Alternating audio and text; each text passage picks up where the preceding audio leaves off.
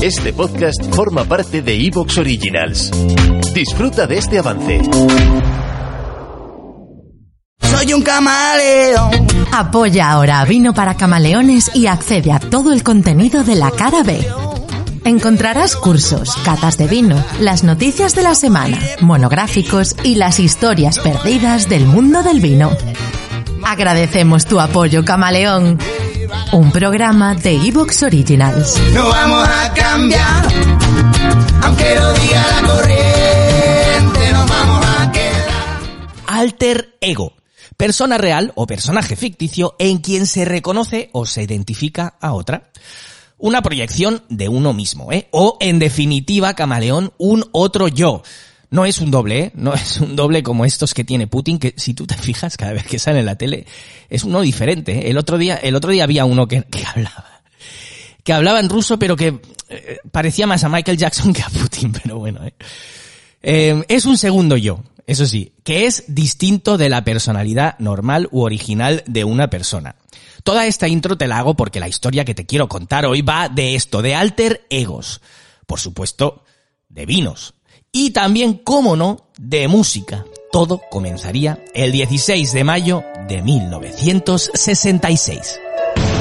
Wouldn't it be nice if we were older? Then we wouldn't have to wait so long. And wouldn't it be nice to live together? Fue en ese año, en 1966, que The Beach Boys publicaban Pet Sounds, su undécimo álbum de estudio, y, sin saberlo, comenzaron una pequeña revolución.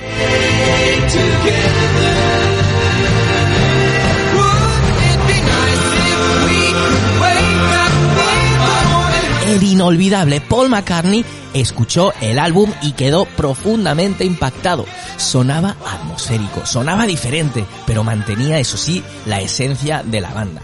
Decidió que The Beatles debía hacer algo más grande aún, pero todavía no sabía cómo lanzar su contraofensiva.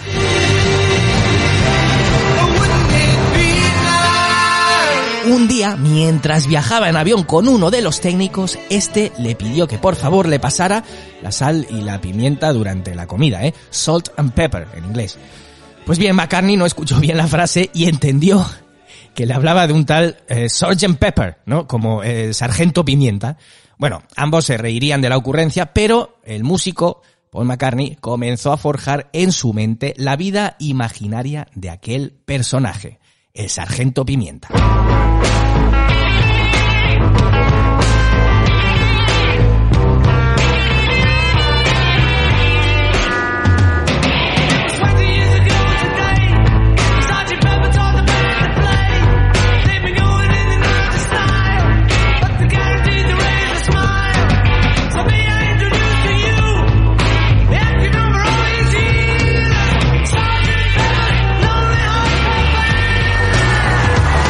Bien, pues cuando llegó al estudio se reunió con los inolvidables John Lennon, George Harrison y, y el otro y el otro chico inolvidable y les lanzó la idea.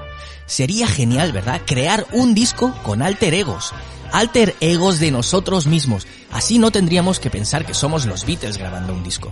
Nos podríamos olvidar de la presión de hacer lo que deberían hacer los Beatles.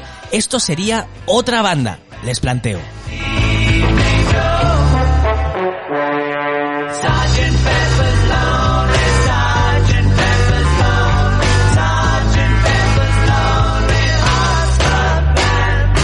Y es que en 1966, Camaleón, los Beatles estaban en el pico de su popularidad. La banda planeó para su siguiente álbum, o sea, este que iba a venir, que no estaban dispuestos a hacer más giras.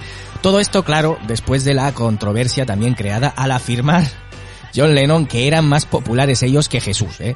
Esto tampoco les ayudó demasiado ya que tenían bastantes eh, problemas cada vez que hacían algún viaje a países católicos. La opción de no tener que salir a presentar el disco en directo les dio, eso sí, una mayor libertad artística para experimentar con arreglos e instrumentación.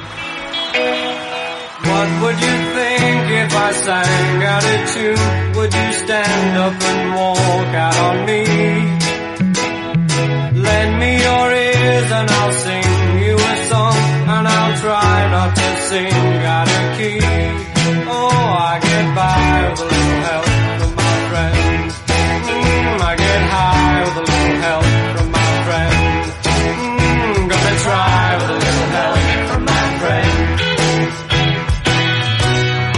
Fue así que los famosos músicos de Liverpool pues eh, eh, fueron los primeros músicos en crear personajes ficticios que les permitieran expandir su universo creativo. Mira, el álbum de Sgt. Peppers, eh, Sargento Pimienta, no solo fue un gran éxito comercial, sino que también popularizó la idea del álbum conceptual.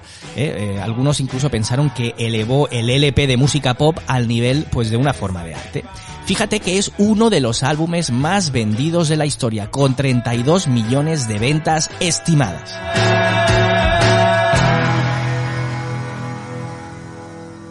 Y como siempre, una historia dentro de otra historia, camaleón. Está claro que sin Pet Sounds, el disco alter ego de los Beatles, Sgt. Pepper, nunca hubiera existido, ¿eh? por mucho que no le pasara bien la sal y la pimienta. ¿eh? Y los Beatles pues no hubieran hecho el juego de inventarse su alter ego para no tener que hacer otra de esas largas y monótonas giras mundiales. Lo que no sabían los de Liverpool es que exactamente a 2.665 kilómetros al sur de su ciudad natal, otro alter ego nacía. Se llamaron los Beatles de Cádiz.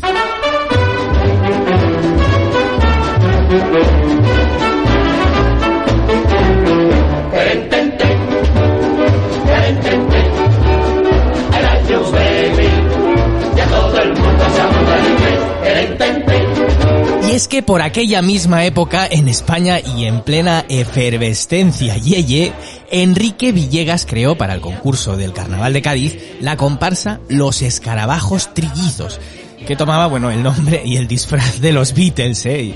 Ya te lo puedes imaginar. Eh, eran además un montón, como, como 15 componentes, ¿eh? Aunque no pudieron conseguir el primer premio, el grupo logró un éxito tal que les llevó a iniciar una gira por España